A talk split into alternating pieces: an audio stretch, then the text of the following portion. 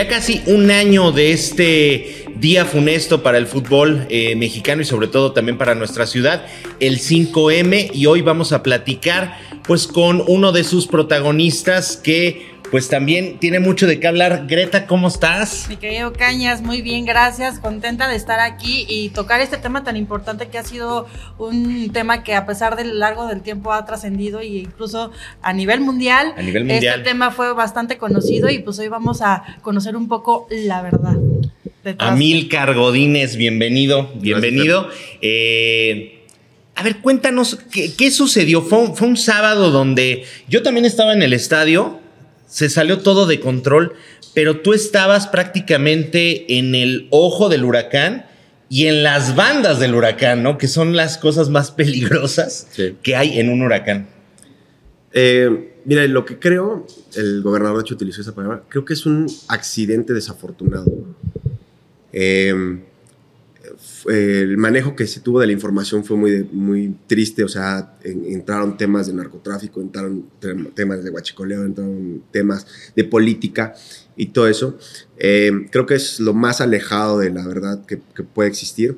Fue un accidente, es un accidente que, lamentablemente nos tocó vivir. Eh, no es diferente a lo, que, a lo que te sucede, por ejemplo, en un antro que se quema. Eh, yo lo, lo ejemplifico siempre de esa manera cuando tú no tomas las medidas eh, de protección civil, de prevención, de seguridad necesarias, pues esas son las cosas que pasan. Eh, yo, esa es la primera palabra con la que lo definiría también, es un accidente lamentable, o sea, y lo digo también porque no, no porque hubo una pelea pues, que fue muy grande y muy grave en el Estadio Corregidora, significa que toda la vida Querétaro ha sido un lugar de, violentos, de delincuentes, de, conflictivos. No así nos etiquetaron, ¿eh? Ese, es, el, tema que sigue, ¿no? Pero em, eh, Querétaro es una ciudad donde la gente, el visitante, podía venir al estadio, tú ibas al estadio siempre, no sé si Greta también, también solía asistir, pero pues familiar, ¿no? La barra era un lugar familiar donde había niños, había familias, entonces es un accidente, o sea, se, se reúnen un montón de factores y todos y van desencadenando en una cuestión terrible, ¿no? Eh, ¿Qué pasa ese sábado? Pues creo que, pues como todos lo vivimos, eh, hay inicialmente, creo yo, un error en permitir que miles, porque no fueron 10 ni 20, miles de personas de otro equipo asistan. Creo que eso sí se puede hacer, sucede en todos los estadios, pero tú también tienes que tomar en cuenta que tienes que estar preparado para eso, ¿no? Entonces, eh, algo que para mí es importante siempre señalar, hubo una relajación gigante y no desde el 5M, desde, no sé si por cuestión de economía, desde que inicia la pandemia, los equipos del fútbol mexicano eh, todos tienen que jugar a puertas cerradas. Por lógica, también sufren de manera económica consecuencias por la pandemia. Y de ahí al regreso de los aficionados, porque a mí me tocó vivirlo en, otros estados en los que fui, se relajó la seguridad en absolutamente todos los sentidos, en todos los estadios, ¿no? Entonces, no se regresa a la normalidad y, pues bueno, en Querétaro pues nos toca esta, esta situación. Claro, no, no podemos acribillar a una afición por, eh, cosas externas que pasaron que eh, coayudaron a que esto se, se fuera, se, desarrollara, de tal manera, ¿no? Mucho se mencionaba en entrevistas de, de, muchas personas que quisieron aclarar sobre este caso del 5 de mayo, 5 de marzo, perdón, que había personas que eran contratadas para seguridad que ni siquiera tenían eh, pues conocimientos de cómo ser seguridad. No, le soplabas y los tirabas, o sea, sí estuvo cañón ese, ese asunto, ¿no? Eh, pero eso pasa en todos lados, ¿eh? O sea, tú vas a la seguridad, o sea, hace poco, eh, también triste, hubo creo que por ahí un fallecido en un antro que lo golpearon. También, sí, sí, sí. Entonces, ese tipo de cosas es exactamente lo mismo. Las personas que están para hacer esas labores no son las mejores. En Querétaro, este, eh, yo creo que por, por también como es la sociedad, porque la realidad es que es, una, es un estado tranquilo, pues tampoco tomamos tanto en cuenta eso, ¿no? No lo tomábamos, claro. o sea, era Ahorita, por ejemplo, me toqué en un evento, un concierto hace pocos meses de Bronco, y la realidad que dentro de las consecuencias que tuvo el 5M, para bien, es que ya me tocó ver un evento extremadamente organizado. Claro. O sea, con unos cacheos muy bien hechos, con gente que te saludó, o sea, seguridad, pero que te saludaba bien y te decía, oiga, le puedo hacer un. Sí, no. Le puedo hacer un. Había filtros. Los te, te acariciaban nomás, ¿no? Ajá. Había filtros, pero gente que ya le están dando más instrucción y pues bueno, e, esas van a ser como las cosas buenas que van a venir de esto. Algo importante que dijiste ahorita era, era en, relación a eso, no se señaló una afición, se señaló a los queretanos como, como esta y eso es algo que es, pues, que, yo estoy defendiendo mucho, que es muy grave. Y así va el escalafón de las culpas, o sea, es la sociedad queretana y después lo bajaron a la afición queretana, y después lo bajaron a la barra queretana y después lo bajaron a personas de la barra queretana, ¿no? Y creo yo que ahí es eh, también muy grave eh, la acusación y la generalización que se hace eh, a, las personas. Al final yo siempre digo a todo el mundo, las instituciones no son buenas ni malas, o sea, solo son, son este, eso es algo que está en el aire. Las malas son las personas. O sea, tú no puedes acusar a todos los eh, lo voy a decir así, a todos los priistas de malos, tú no puedes acusar a todos los panistas de malos, a todos los sindicatos de malos, este, porque no es así, o sea, hay dos o tres personas ahí que tienen un error, y, o, cometen un error, o, o sí tienen una mala idea de lo que tienen que hacer, y acá no es diferente, o sea, la barra siempre es un lugar que invita a todos, donde hay, hay 4.000 integrantes, 4.000 personas, y no por 15, 20, 25, porque también hay que decirlo, no todas las personas que participan en esta pelea son de la barra. Y a ver, ¿qué, sucedió? Digo, si queremos eh, entrar un poquito de detalle, ¿cómo lo viviste tú? Finalmente eres la, la, cara, el líder de, esta barra. Eh, ¿Qué, sucedió? Yo, yo tengo una idea muy clara. Yo estaba en el estadio en la parte de, de la parte de abajo de prensa. Según yo, empieza el despapalle en la porra de gallos, o sea, en la misma porra de gallos es cuando empieza el, desmadre, vamos a decirlo con estas palabras. Pero ¿cómo, ¿cómo, lo vives tú? ¿Qué es, qué es lo que sucede? Evidentemente, eh, y digo, estás aquí también para explicar muchas cosas, ¿no? Ahorita vamos a hablar de cómo te llovió, que también eso fue, fue el escarno, pero ¿cómo lo viviste ahí en el estadio? Mira, yo creo que todos, eh, es los más baratos. Hay, una, hay antecedentes ya de, problemas entre afición de Atlas y, y Querétaro, incluso antes del descenso de 2006 ya había antecedentes. Algo que sí también eh, se manejó mucho fue em, al, al, grupo de aficionados de latas como, pues como las víctimas y como los, los afectados totalmente, sí fueron muy afectados, pero la realidad es que su afición y su barra es demasiado conflictiva. No tiene conflicto con Querétaro, tiene conflicto con todo el mundo. Entonces ya viene ahí un antecedente muy grande que la autoridad y que las personas que están encargadas de desarrollar un evento debieron haber tomado en cuenta.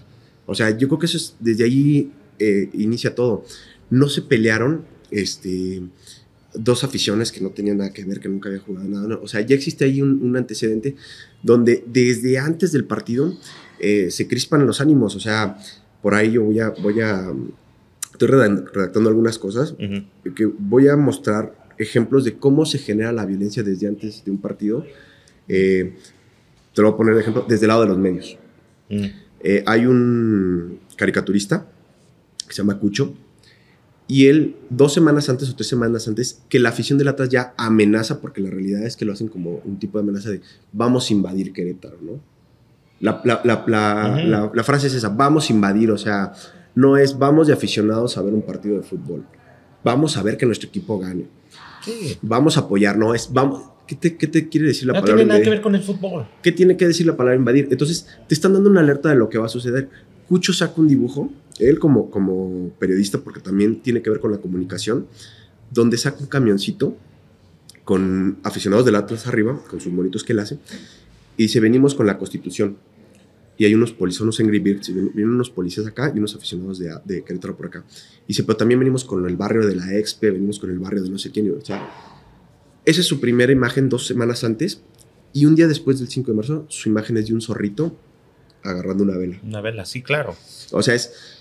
Tú estás provocando desde mucho antes y todos creo que eh, vas al estadio ya con una predisposición a que pueda suceder algo algo que yo lamento mucho es que cuando se dan estos casos salen a hablar muchos expertos sobre un tema de violencia, de, manejo de masas, de psicosis colectiva y todo eso, expertos que no son expertos. Entonces ahí nos, nos pasan cosas graves porque empezamos a hablar de qué sucedió y, y, no, esto sucedió porque entró no sé quién, esto fue planeado, esto fue... No, o sea, vamos a los antecedentes de las cosas primero, eso fue lo que pasó, hubo un aviso de esto. El día del partido, el día del partido se conjunta todo, ¿no? Llegan cerca de 3.000 aficionados al Estadio Corregidora. hay conflictos desde el, desde, desde el inicio, desde antes del partido, eh, está documentado en Bernal particularmente, 10, 15, 20 camiones, o sea, no te llegan 25 aficionados, te llegan 800, 900, 1200 aficionados. Rayan la ciudad, este, ya hay choques por las camisetas y todo eso. Entonces, la gente ya cuando llega el partido llega a un partido enardecido, ¿no? Hay un conflicto en la, en la, cabecera norte baja. Yo no estoy en cabecera norte baja, estoy en cabecera norte alta. A mí no me toca verlo. Yo me entero ya hasta después que salen los videos y todo eso. Hasta donde sé, ese conflicto es entre mismos aficionados de Querétaro. No sé la razón. Y los aficionados del Atlas, que siempre debieron haber estado en una zona resguardada, con policías, con seguridad, con vallas, con, eh, no sé cómo le llaman, pero es un dispositivo de seguridad. Es, es, un, ¿cómo se llama? O sea, tienes que guardar como un espacio entre una afición y otra. Este, un espacio neutral, vamos a decirlo. Donde no hay ni un solo aficionado. Antes, yo me acuerdo que, por ejemplo, eh, esta vez que fue el 5M, porque me tocó verlo, desde planta alta, aficionados de Querétaro arrojaban hacia abajo. Antes, por ejemplo, en esa parte de alta también se resguardaba esa zona para que nadie pudiera ni siquiera una mentada de madre hacerles llegar. Y eso te, te, evita tantos problemas. Entonces, eh, tengo por ahí una foto del último partido Atlas Querétaro, en Querétaro antes de la pandemia, antes de que, de que se prohibiera el, el, el, acceso a la gente por la pandemia. Y es súper interesante cómo esa misma zona está llena de, de aficionados del Atlas, pero lo que destaca es que hay cerca de 70 a 80 personas con playera fosforescente que son de seguridad y se logran ver sin problema 40 o 50 guardias municipales. Entonces, creo que ahí es el primer gran conflicto. Eh, me decían, oye, pero es que la gente tiene que ser, civilizada y, no tendría por qué haber roce y la gente podría, tendría poder, que poder caminar por las calles de un equipo y otro. Le digo, sí, y tampoco queremos que haya feminicidios y tampoco queremos que, que la gente violente a sus hijos en las... No queremos el bullying en las escuelas. Esas cosas ya son eh, cuestiones que como sociedad tenemos, ¿no? Hoy, el 5 de febrero, este, pues la mentada de madre está al orden del día, ¿no? Están a dos de que alguien saque una pistola. Eh, eh, eso es parte de, la rutina de la ciudad que nos conflictúa tanto que todos queremos llegar a nuestro trabajo, todos queremos ya llegar a nuestra casa a descansar y pasa alguien que no sabe manejar y no sé, o se te mete y dices, oye, yo sí vengo formado. Ese tipo de cositas son parte de la, de la cotidianidad, de la realidad en la que vivimos y, algo que yo, por ejemplo, recalco, no es una cuestión de fútbol, no es una cuestión, es una cuestión de la sociedad. La sociedad está totalmente violentada. O sea, eh, yo soy abogado, me dedico mayormente a cuestiones familiares. Hace 10 años había solo 6 juzgados familiares en Querétaro. Ahorita hay 12 juzgados familiares en Querétaro. Tú hablas con un juez familiar y te dice que cada vez los, los este, problemas que existen de las familias son más grandes, y más graves. O sea, tenemos un montón de comunicación donde nos dicen no a la violencia contra la mujer. Ya nos lo dijeron mil veces. O sea, que la mujer antes, el, el piropo o el, el, el, grito, que lo veamos como broma, ya sabemos que sí, sí no, le duele, ¿no? claro. Que sí, que, que, sí le afecta. Este, y sin embargo, lo hacemos más, ¿no? Entonces los datos son así. ¿Qué pasa en el estadio? Es un reflejo total de la sociedad. Eh, no, en Querétaro vivimos en una burbuja. Si creemos que que todo es Juriquilla, el campanario. Entonces, las calles de Querétaro, los barrios de Querétaro, eh, ciertos no me gustaría mencionar a ninguno porque no quiero estigmatizar ni nada, pero la realidad es que hay un Querétaro que pues nos negamos a, a, decir que existe. A ver, aceptar, claro. A, decir que existe, o sea, y, y, a veces no es ni siquiera este, lejos del centro, ¿eh? O sea, alrededor del centro pasan un montón de cosas. Hay un tema de trata de blancas, hay un tema, hay un tema de robo, hay un tema de, de, consumo de, de, alcohol y de drogas gravísimo en Querétaro, gravísimo. Pero decimos, no, es que en Querétaro somos. No, hay que reconocer el problema y, y así pasa lo mismo en el estadio. Nuestra sociedad, pues también un día responde a una agresión. Yo te diría qué pasa con, con la gente del Atlas. Ellos, eh, el no tener estas delimitaciones, encuentran un conflicto con los aficionados de Querétaro. Aficionados comunes que no son de las barras ni nada. Ahí inicia la bronca. Y de ahí eh, creo que, pues malamente, otros aficionados se sienten agredidos en su casa y salen a defensa de, del aficionado. Te lo ejemplificaría de esta manera. ¿qué harías tú si alguien se intenta meter a tu casa? Sí, claro, o sea... Tú no eres una... La gente que ama el fútbol, tú, tú, tú amas el fútbol. Claro. Consideramos al equipo algo más que un simple equipo, ¿no? Es tema de tu, de tu día a día, de tu identidad, de, a veces de tu sentido de, ser, de tu felicidad, de tu entretenimiento. O sea, tiene que ver con muchas cosas el fútbol. Eh, si alguien se mete a tu casa y te quiere, o sea, se brinca, tú no sabes con qué intenciones. Quizás se le voló un balón, pero quizá también quiere violar a tu hija, quizá también te quiere robar. Tú no eres una persona violenta, vas a actuar quizás sabes que tienes un cuchillo en la, en la alacena o qué sé yo, y dices, oye, ¿sabes qué? Pues, pues primero me defiendo, ya después pregunto y veo si, cuáles eran sus motivos, ¿no? Eso fue lo que pasó en el Estadio Corregidora. Hubo un, una reacción eh, espontánea, em, mala, pero de distinto, de donde la gente se sintió agredida como aficionado. Esa imagen que tuviste, donde los aficionados del Atlas se trasladan y agreden aficionados cretanos. Yo he ido 20 años al estadio. ¿La habías visto alguna vez? No, fue, fue totalmente terrible lo que sucedió. Entonces sucede y el aficionado, este, pero no todos, o sea, voy a lo mismo. 17 mil, 18 mil personas había ese día en el estadio corregidor. Está, está el dato por ahí. 17 mil 800 no fueron a pelearse. No, incluso hubimos quienes protegimos a los aficionados que estaban junto a nosotros. Y, pasa lo mismo con la afición de latas, tampoco se les puede generalizar. No. Porque es lo mismo, fueron 30 o 40 personas del Atlas que generan un conflicto de, dimensiones mayúsculas y los otros 2.950 que vinieron no lo provocaron, ¿no?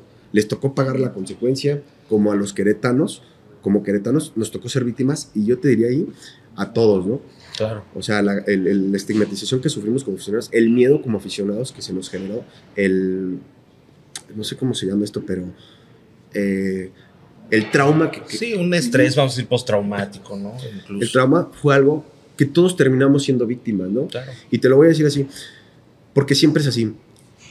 Por 50, 100 personas máximo, yo te diría que si, si 100 personas del estadio de 18 mil que somos, de 4 mil personas que gustan asistir a la zona de la barra, actuaron, estás hablando que ni, no es ni el 1% claro.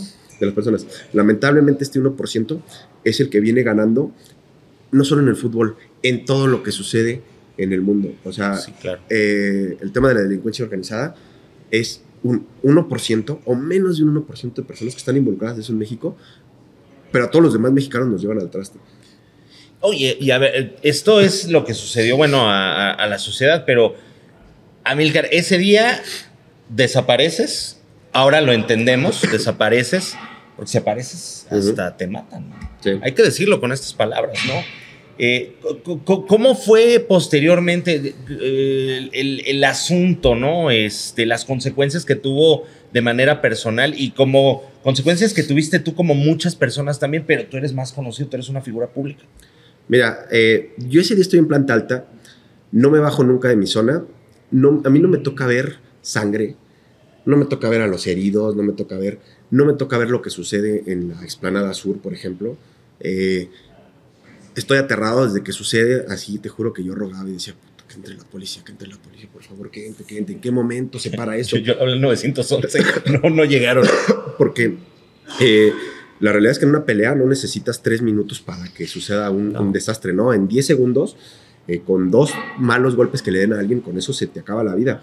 Entonces, eh, yo deseando que suceda eso, salgo yo muy tarde del estadio, o sea, así como tú, tú Greta, salen eh, con temor del estadio, yo también salgo así como que no sé qué pasa afuera, este, estoy preocupado.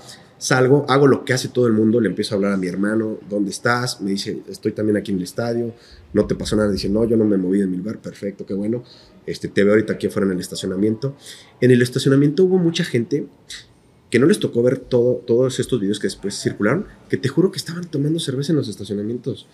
O sea, estaban así como de que, ay, pues se puso bien feo ahí en la cancha, pero no nos toca hasta que ya empezaron a, decir, llegamos. hasta circular los videos y empiezas a decir, ay, cabrón, ¿qué pasó? A mí me pasa exactamente lo mismo salgo, veo las patrullas, sé que pasa algo malo, pero no, no sé qué, qué, tan grave es. Llego a mi casa y me empiezan a hablar, oye, que hay dos muertos, que hay tres muertos, que, que los medios ya se empiezan a manifestar. Empezamos a ver los videos, las fotografías, empiezo a verlos aterrados. Te soy honesto, procuré hacerme el menor daño posible. Eh, procuré no ver los videos. O sea, creo que es algo que también como sociedad tenemos que, quitarnos ese, tipo, de, ese tipo de morbo. Eh, no me gusta a veces es decir, eh, como señalar cosas, pero hay medios de comunicación que en específico venden esto, ¿no? Y, es algo que es, muy malo, ¿no? Eh, yo dejé de ver los videos, sale la nota de 27 muertos, que es de, Medrano, y, y, ahí pues sí me pongo ya muy nervioso, ¿no? O sea, sí empiezo a decir, oye, ¿sabes qué? es que a mí me van a matar, o sea, yo lo dije así, a mí me van a matar, o sea, con que haya un solo muerto va a haber una familia en alguna parte de México que va a querer la venganza. Y a las demás personas que salen en los videos, nadie los reconoce. A mí, inmediatamente, dieron la dirección de mi casa en las redes sociales, dieron la dirección de mi negocio, este, eh, la fotografía empezaron a, ahí a, a distribuirse y todo eso. A mí me preguntan y me cuestionan, ¿por qué? Eh, de hecho, eh, mi Facebook y mi Twitter nunca los eh, bajo, los pongo privados, totalmente privados. Twitter lo borro, te soy honesto, en un momento de desesperación. ¿Qué hice yo? Me protegí. Claro. Imagínate que yo tengo una foto contigo. Pues a ti inmediatamente, en el tenerte ahí ligado, te iba a tocar el, ah, tú también eres de ellos, tú también eres un asesino, y ese, ese, eres tú, pero yo en, ese, en, ese, en esa red que todos las, no la sabemos utilizar, que esa es la realidad, tengo fotos con mi mamá, tengo fotos con mis hermanas, tengo fotos con mis familiares, tengo fotos con amigos que no tienen por qué pagar consecuencias de nada. Exponerlos, ¿no? Sí, entonces yo de repente veo mi Twitter y tenía tres mil y tantas fotos este, publicadas porque soy una persona que le gusta venir aquí y me tomo una foto contigo y, pues qué bueno, ¿no? Este, de, de, tu día a día, como lo hace todo el mundo, como un usuario común de redes sociales. Entonces, en algún punto, yo digo, este, eh, necesito bajar esto, pero de volada, antes de que alguien empiece a tomar, y esta es su hermana y vamos a violarla, y esta es su mamá y vamos a matarla. O sea, yo ya tenía muchas llamadas, ya tenía muchos mensajes de amenazas, ya sea en, horas, en una o dos horas, ya estaba señalado. Sé quién es el periodista que inicia el primer señalamiento en mi contra y el que empieza como a distribuir así a grandes rasgos todo esto. Eh, y yo lo hago en, en un tema de protección y de desesperación. Eso la gente no te lo entiende. O sea, pero aparte, eh, hay, hay, una cosa tonta que, creemos en el mundo, que es una obligación.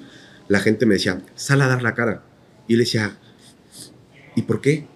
O sea, ¿tú quién eres? Un usuario de Twitter, de Facebook, de Instagram, de donde TikTok o de lo que tú quieras. ¿Tú quién eres para exigirme a mí que yo te tenga que dar una respuesta? Y es que entre otras culpas también cayó sobre ti. Claro, entonces me dicen, sal a dar la cara, sal a dar la cara. Y yo les digo a todo el mundo, a mí, o sea, yo soy un abogado, a mí solo un juez me puede obligar a ir a dar una explicación. Y eso lo recalco así puntualmente.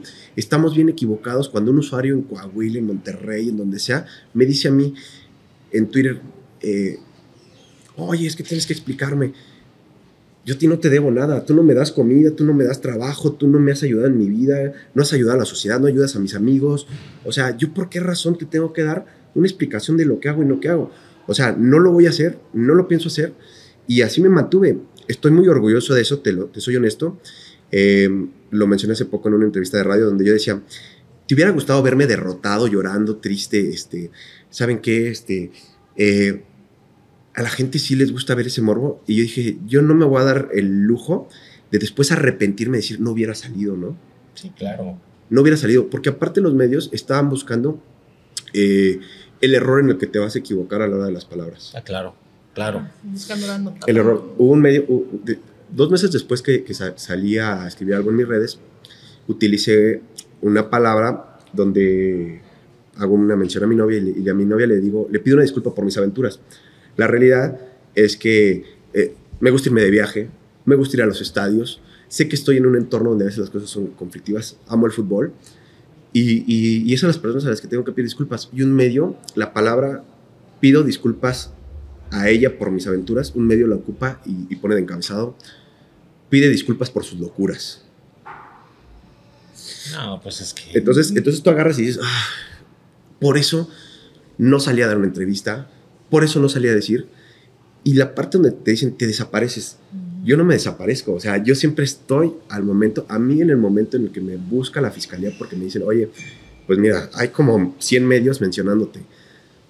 Tenemos que investigar si así. O sea, es parte lógica de lo que sucedió que tú tienes que estar dentro de una investigación. A mí me va y me busca la fiscalía y yo me presento solo a la fiscalía. No me amparo, yo nunca me amparé, yo nunca fui un prófugo, yo nunca estuve en una lista de buscados, no existe una fotografía, un video mío agrediendo a nadie. Entonces, eh, esta, esta idea del mundo de que te desapareces, o sea, que desaparezcas de una red no significa que en el mundo real no estás, ¿no? Por ahí hubo versiones a mí me dijeron, no, ya se cortó el cabello. No, este, había un mensaje en Twitter que decía, él es muy poderoso y anda en otro país. Y yo les decía, ¿y si sí me viera a otro país, qué, no? O sea, al final, mientras tú seas un ciudadano con pleno ejercicio de tus derechos civiles, políticos, y eso, y tengas un pasaporte, tú te puedes ir a otro país, ¿eh? Y no, tendría, y no tendría nada de malo, o sea, absolutamente nada de malo. Entonces, eh, aquí el problema es cómo vemos las cosas donde todo tiene que ser negativo. Yo, por ejemplo, eh, ahorita ya agarré, le digo, ya agarré y me protegí a mí y a mi familia. La gente no te lo entiende, te agarran y te dicen, no, es culpable. No es culpable. Le explico a todo el mundo. Hice una investigación donde encontré 100 notas a nivel nacional mías. Son las que logramos encontrar. Ya eso lo tengo súper documentado. De entre ellas hay como cerca de 15 o 25 medios a nivel nacional, que tienen cobertura a nivel nacional, que me sacan una nota. Entonces de repente, por, los, eh, por las ideas incorrectas, te vuelves el hombre más buscado de México por un sí, Claro.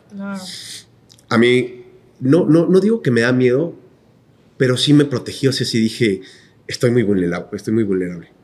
O sea, no soy una persona ahorita, eh, no me sentía protegido, o sea, a mí nunca llegó, no, no se los pido, no se los reclamo, no nada, o sea, eso lo dejo bien claro. A mí no llegó una autoridad decirme, oye, Milcar, ¿estás bien? ¿Estás seguro? O sea, ¿quieres que pongamos una patrulla fuera de tu casa? Este, oye, no, nadie me defendió, o sea, no salió nadie, nadie, nadie a decir, oye, este, cuidado porque... Entonces, pues yo me quedé solo con mi familia, que, es, que son los que siempre terminan contigo, y con los amigos que siguen siendo amigos, y dice, ¿sabes qué? Por si son peras y son manzanas, antes de que vengan a balasearme en mi casa, este, me voy a cuidar, ¿no? Y dejé de salir a la calle, tuve que dejar mi negocio, tuve que dejar mi trabajo, tuve que dejar muchas cosas porque decía, este, no sé si va a salir a la calle y alguien me va a En algún momento va a llegar y es súper triste y a ver, es una realidad que en México no solamente en el tema que pasó el 5 de marzo, sino en general con muchísimos temas, la desinformación es una cosa del día a día con muchísimos medios que con tal de tener la nota todos lo sabemos que pueden decir hasta lo que no, ¿no? Inventar hasta muertos, por así decirlo. Sí. Eh, pagan justos por, por otros, ¿no? O sea, como dicen, pagan pecado, justos por pecadores. y como el chapulín, ya sé, pero pasa. Y creo que esto eh, nos pasó a muchos queretanos eh, porque fue globalizado, ¿no? Fue como tachado para todos los queretanos y tú fuiste parte como de este, pues puta, me, tocó pagar por lo que sucedió porque pues yo de alguna manera soy la figura pública, yo soy como la, el representante de, claro. y pues obviamente se van a ir contra la primera persona que conocen, ¿no? Para querer, este, eh, querer justicia, que era lo que mencionábamos un poquito fuera de, del aire, que este bueno, de la, de la entrevista, que en, redes sociales pues, lo que buscan muchas veces es justicia. Y se van contra la primera persona que pues contra él vámonos ahí. Y ahí están esperando tener la justicia. Pero pues simplemente pues nada más es como pues, querer sacar la frustración sacar la frustración. ciudadano. Fíjate que en esto que dices yo algo que sí señalo así muy puntual yo no me hago la víctima. O sea yo me hago responsable de mis alguien me decía te estás lavando las manos y digo no digo, cuando tú te de porque a mí nadie me dio un título de líder de la barra. O sea, al final, eh, esta posición en la que estoy yo eh, es algo que, se genera porque yo siempre fui muy inquieto, o sea, era, eh, la barra la empezamos, la empiezan unos amigos, yo me, me, involucro como las dos o tres semanas de que inicia la barra, y yo siempre era el, es que ya hicimos una bandera chica, y yo la veía en el estadio desde lejos y decía, es que no se ve, necesitamos una más grande. Y mi, mi, mm, mi iniciativa es lo que me hace como llegar a este punto donde la gente te reconoce como, como este liderazgo, pero no existe una votación, no existe nada de eso. El ser líder y el, ¿cómo se llama?, declararte como tal y, las cámaras y todo esto, tiene esas repercusiones. O sea, te juro que yo no culpo a nadie de lo que a mí me sucedió. Al final, eh, si tú estás a cargo de una empresa, de este medio de comunicación y todo eso, eh, las cosas que se digan aquí, pues tienen repercusiones también para el que siempre está arriba. Entonces, yo de eso no culpo a nadie. Yo agarré y digo, era, era, yo no quería que fuera así, pero era como parte eh, de lo que el cargo lleva, ¿no? Ya lo único que sí señalo es que sí se fue muy irresponsable a la hora de la gente no lo, entiendo totalmente, o sea, ellos no los culpan nada, la gente siempre tiene la necesidad de justicia. En México tenemos una necesidad de justicia gigante, o sea, eh, afuera de, micrófonos lo hablamos, que en México diario pasa algo. Claro. Diario pasa algo, diario hay una nueva chava desaparecida, diario nos indignamos y queremos que aparezca y queremos que agarren a los cuates que, la, que, la, que, que le están haciendo daño. Entonces, eh, entonces eso, como sociedad es algo que nos, que nos está afectando día a día y la gente explota de esa manera en las redes. Quieren inmediatamente una respuesta. El, del, que sí lamento mucho es, del, medio, porque al final eh, se tiene que ser profesional. Claro, claro, y eso es lo que, lo que tiene que suceder. Consecuencias y qué sigue. ¿Qué consecuencias tuviste? Tuviste evidentemente consecuencias, ya, ya lo hablabas, este miedo, pero hubo consecuencias también seguramente lo laboral, eh, amistades, eh, círculo cercano. Y, qué sigue? ¿Qué sigue? Porque pues estás, estás aquí, has regresado, ha regresado el fútbol también, esperamos que ya pronto abran el estadio. Eh, cuéntame eso. Mira, consecuencias las hubo de todas, ¿no?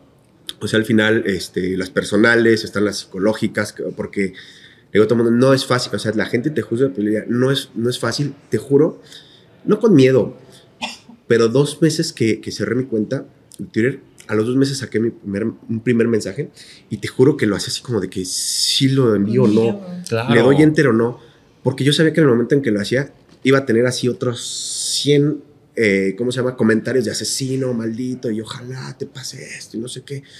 Y bueno, al final lo hice.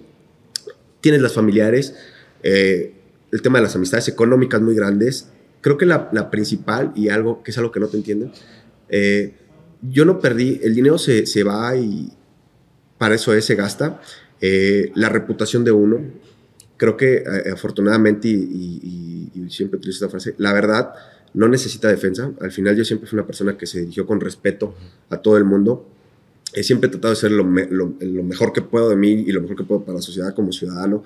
Este, como líder, eh, creo que no fallé, o sea, al final siempre he tratado de ser ejemplo para los aficionados, no solo para los barristas, sino, o sea, siempre, a con calma y todo eso. Entonces, creo ahí que ese ejemplo que, traté de dar, que no sé si sirvió mucho o no, pues al final en uno no queda. Eh, lo peor de todo, pues es tu palabra, ¿no? O sea, al final, para uno, a mí me, por ahí leí unos comentarios que decían, estás queriéndote lavar las manos, te estás queriendo justificar y todo eso. Digo, una, tengo todo el derecho de querer este, eh, limpiar mi imagen. Claro. Eh, es algo que, pretendo hacer porque creo que todavía tenemos mucho que dar. O sea, creo que todavía podemos hacer mucho. Eh, yo soy una persona que, no puede vivir solo de tener un negocio y ganar dinero, eso a mí no me alimenta. O sea, si no servimos para algo, si no ayudamos a alguien, entonces pues, no estamos haciendo nada. Yo no me puedo quedar con, con nada más, este, pues ya me va muy bien a mí, qué chingón, y bla, bla. No me sirve eso. Personalmente a mí no. Entonces, eh, todavía hay mucho que dar. Está eso, creo que dentro de las consecuencias, pues nos pasó esto y tenemos que aprender. O sea, algo que, dije hace poco en una entrevista es que hasta el día en que podamos desarrollar un partido de fútbol con su barra local y con su barra visitante, este, vamos a demostrar que como ciudad y como organizadores de un evento podemos con el paquete. O sea, el que alejo a la barra y todo eso, la barra va a sobrevivir. La afición va a cantar en el estadio porque eso es lo que quiere.